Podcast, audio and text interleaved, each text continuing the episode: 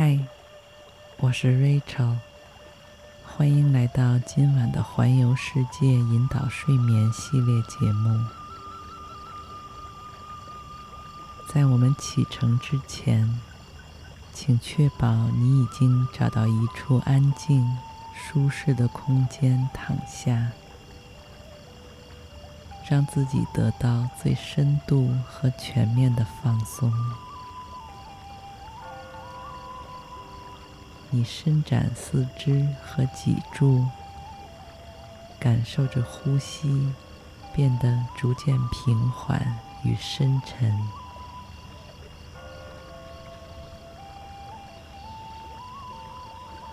周围飘来的浑厚悦耳的钟声。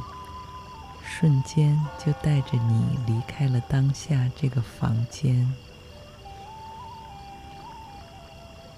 让你仿佛摆脱了重力一般，轻飘飘地穿梭到了一处你从来没有见过的异国时空。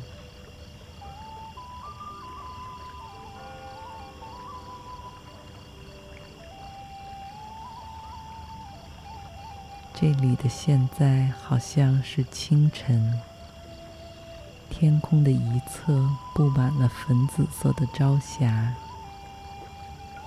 很快又变成橘红色，像半透明的水彩颜料一样，一点一点蔓延开来。渗透进湛蓝色的天空画布里，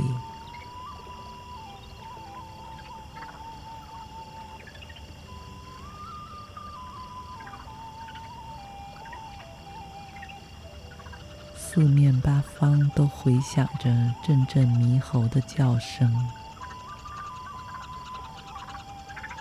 虽然你还没有看到它们。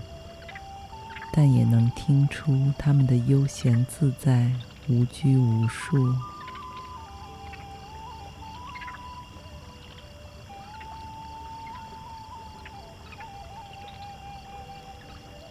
尽管现在已经入秋，但这里依然是雨季。温热的空气里夹杂着湿润的草木香气。唯一一丝让你感知到人类存在的痕迹，就是偶尔飘过来的焚香气息，有淡淡的木头和药材的味道。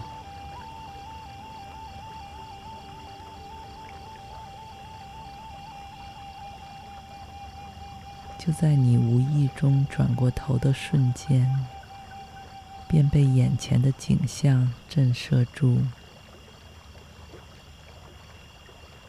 蓝紫色交加混杂的天空前景，是前后错杂相接的五座宝塔的壮丽剪影，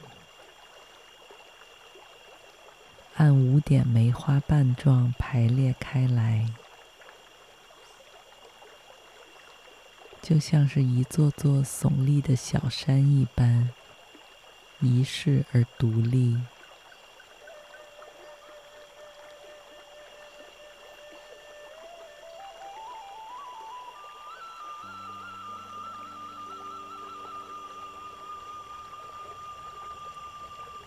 就在你盯着这几尊石塔出神的时候，一轮金色的太阳轻轻跳上了中间那座塔的顶端，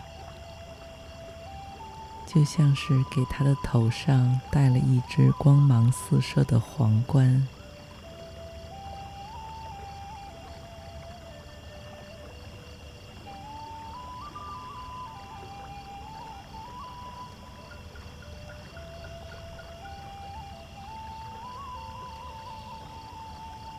你现在目睹的这幅吴哥窟日出绝美奇景，在一年中只有两次，也就是每年三月下旬的春分日和此时，也就是九月下旬的秋分。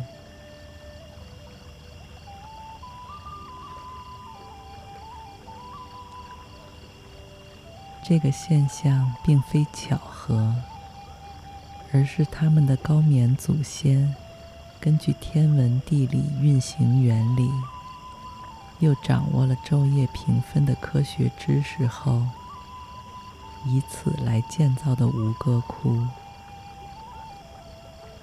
才能将建筑与大自然如此绝妙地结合起来。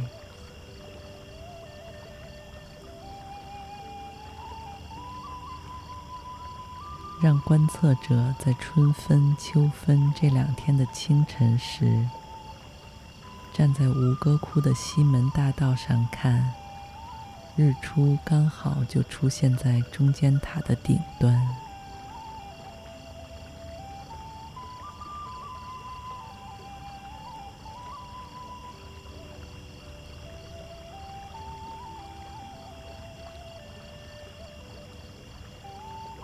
而更让人感到不可思议的是，如果用线条把吴哥窟最主要的十几个寺庙连起来，会发现这竟然是天龙座的形态。星座上面的每颗星，都能对应到下面吴哥窟的这些寺庙，而且一模一样。丝毫不差。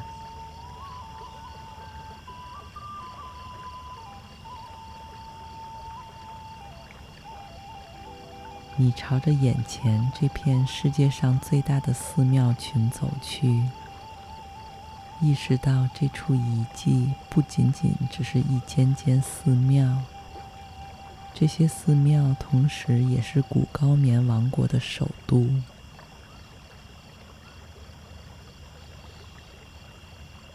吴哥窟名字里的 anchor，在高棉语里就是都城，而 Wat 则是寺庙的意思。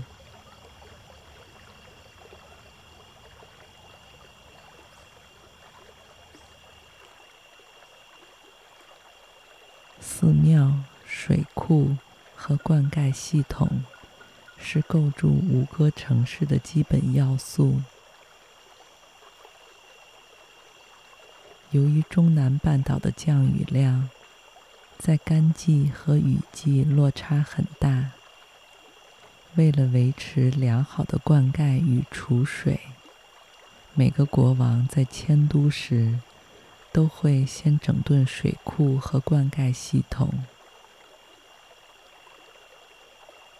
直到现在，吴哥窟西边的巨大水库西巴莱湖。仍然是先例市民重要的用水来源。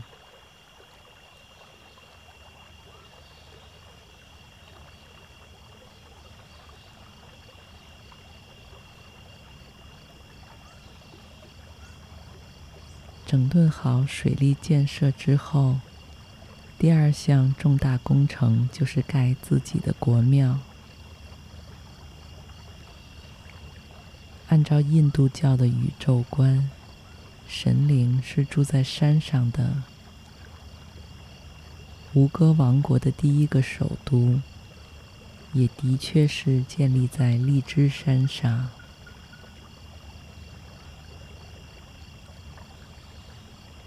舍耶跋摩二世于公元八零二年宣告吴哥王国的成立。但也许是因为地形的限制，后来又多次迁都，搬到了洞里萨湖附近。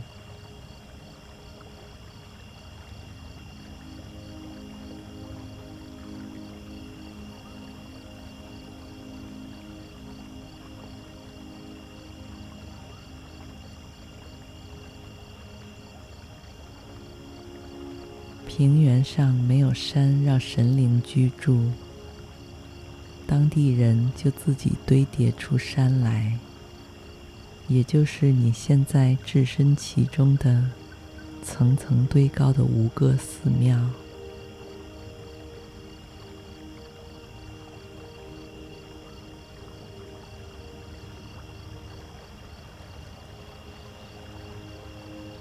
你头顶上方传来一阵扑扇翅膀的声音。抬起头，你看到十几只红绿相间、色泽艳丽的飞胸鹦鹉，由远及近向你飞来。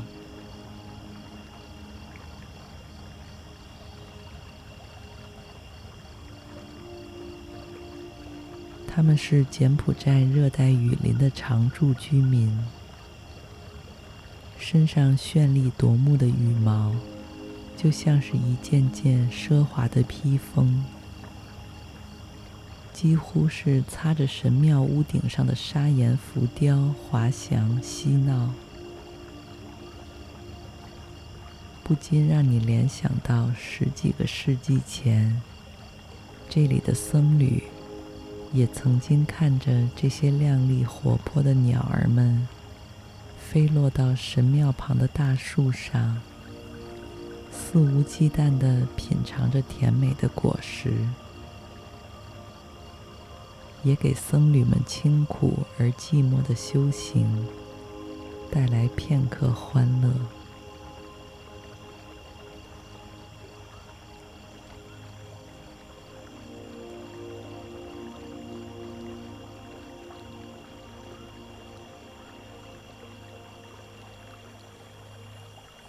清晨的第一束阳光，在大殿的回廊里扫过，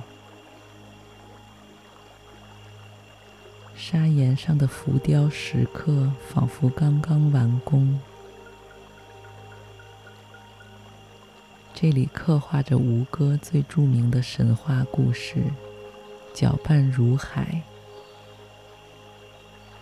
这个听上去有些怪异的名字。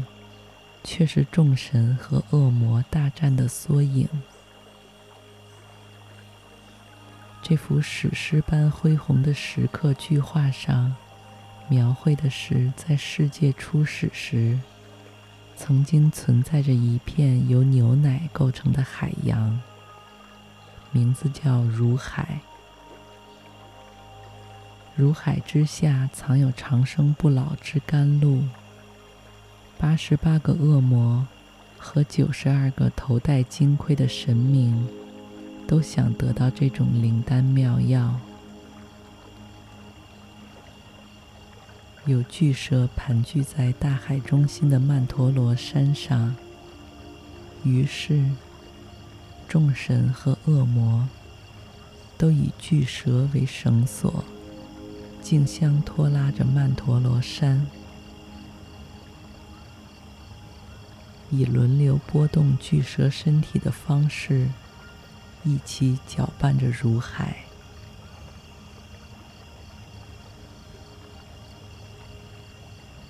而印度教的大神毗湿奴神则化身为一只巨大的海龟，将它的龟壳作为曼陀罗山的支点，梵天。湿婆神、猴神都出现在战场上，天上还有无数的仙女以歌舞助战，才最终使众神取得胜利。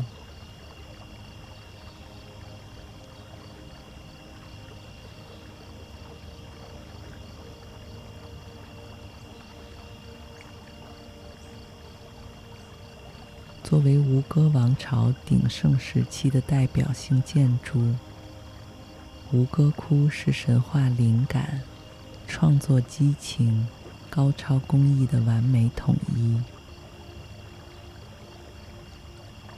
虽然当年的创作者早已消逝，但仙女、神明、智者、妖魔、军队、国王。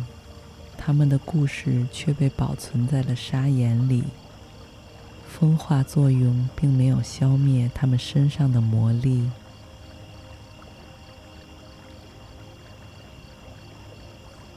全盛时期的吴哥王国版图宏大，包括了今天的缅甸和越南的部分领地。是高棉帝国的政治、宗教和文化中心，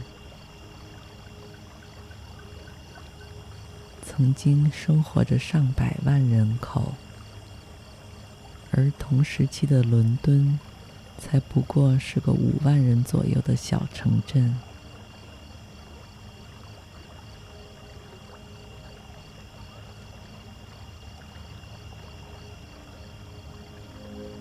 一千多年前的那个时候，人类和神明共同居住在这片广袤的雨林里。区别只是，包括国王在内的所有凡人，只能住在用木材搭成的建筑里。不管是国王的宫殿，或百姓的小屋，都如此。而只有众神才能住进由砂岩所构建的庙宇里。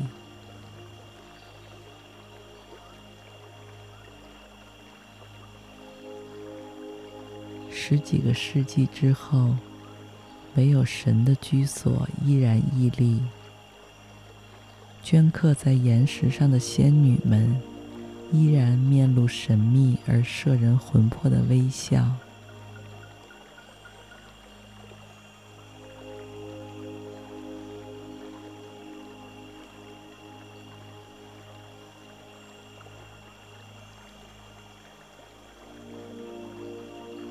即使已经过了千百年，人们对吴哥窟的向往与膜拜，让这里并没有真正意义上被荒弃过。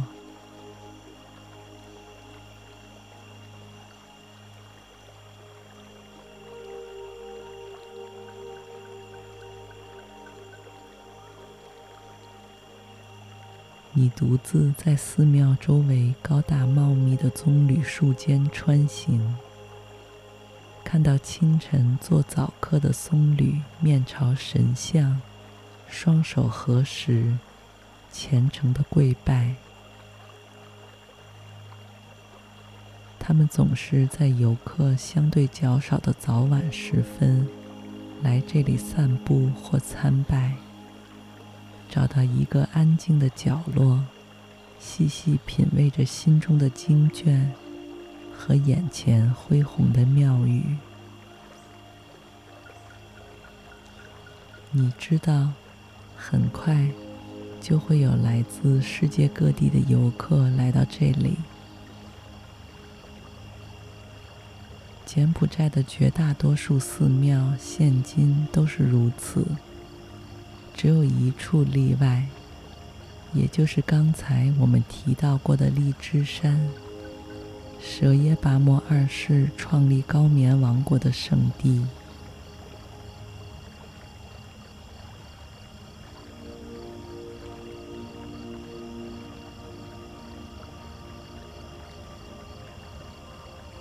这里不但有古老而独特的水中吴哥遗迹。更是本地人朝拜和纳凉的好去处。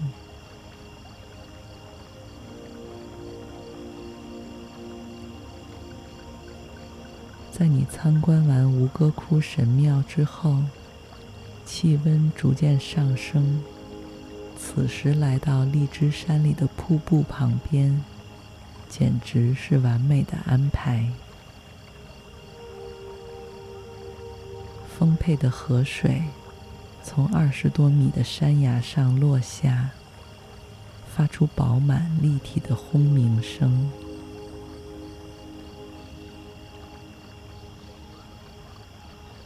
水滴如珍珠一般四处飞溅，清凉的水汽溢满了整个山谷。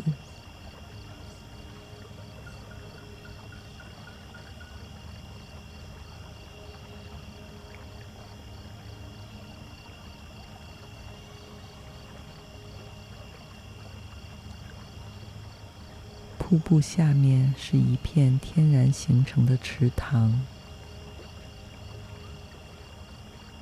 你换上轻便的泳衣，便迫不及待地跳进水池里，洗去一身的酷热，斑斑点点的阳光，经过层层树林的过滤，柔和地照在你身上，一切都美好的像是仙境一般，而你也感到自己好像是从天上下凡戏水的仙子。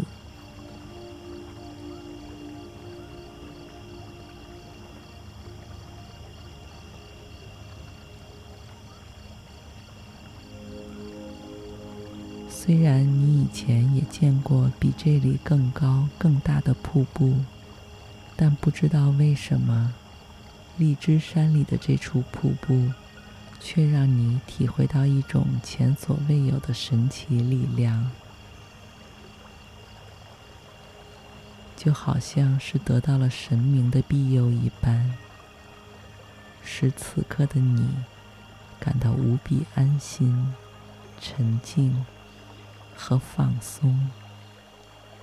祝你一夜好梦，晚安。